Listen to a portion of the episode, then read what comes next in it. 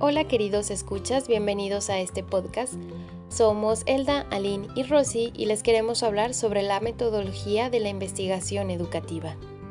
Es un conjunto de procesos que permiten la búsqueda de nuevos conocimientos a través de la aplicación de ciertos métodos y técnicas que tienden a la solución de problemas de índole educativa a nivel nacional e internacional.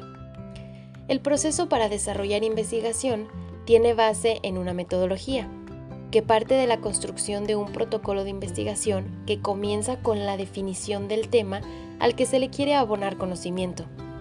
Este proceso se complementa con la estructuración de preguntas de investigación que nos ayudan a orientar el trabajo para encontrar respuestas adecuadas al problema centradas en elementos que lo desglosan.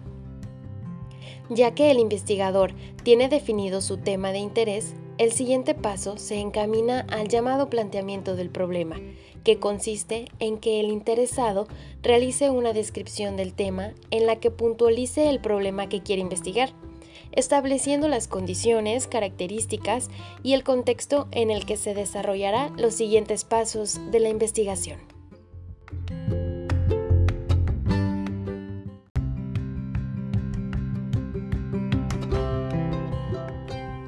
La definición de objetivos es un aspecto medular de la investigación que definirán el rumbo que se quiere seguir respecto al tema, permitiendo medir el nivel de logro al finalizar la investigación.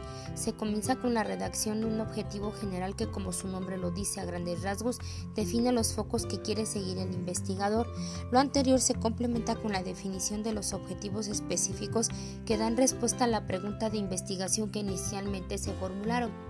El investigador continúa su protocolo definiendo la justificación, especificando el para qué y exponiendo sus razones sobre la importancia de realizar esta investigación apoyado de referentes teóricos que posiblemente hayan abordado un tema similar para proporcionar un sustento, pero sin abusar del soporte. La siguiente parte que complementa esta metodología gira en torno a la definición de temas que pueden incluirse en el marco teórico, ligados de un ejercicio en el cual se desglosan elementos nacientes del objetivo general y los específicos, los cuales tienen un sustento teórico de diferentes fuentes de información y un marco normativo. Por consiguiente, se realiza un índice que da forma a lo anterior, lo cual ayuda a que el investigador tenga más claridad y no se pierda al momento de continuar su labor.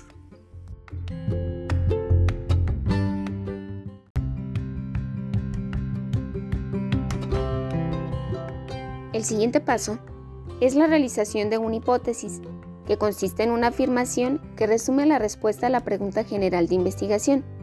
Todo esto buscando el posible resultado al problema de investigación.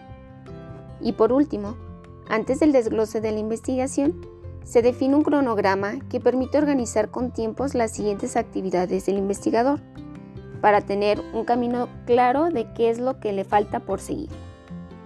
Nos llama la atención cómo es que la investigación ha sido sujeta a una evolución en base a las condiciones que la pandemia por COVID-19 ha generado pues la forma en que se realizaba la investigación se va transformando de una forma considerable al momento de llegar al punto en que la recolección de datos del investigador no tendrá total acceso al campo de estudio por las medidas de sanidad. Es entonces donde se buscarán alternativas de solución que aún así permitan dar respuesta a los objetivos de investigación, optando por otros medios de investigación como el uso de herramientas tecnológicos para la recolección de datos y así tener un acercamiento al campo de estudio.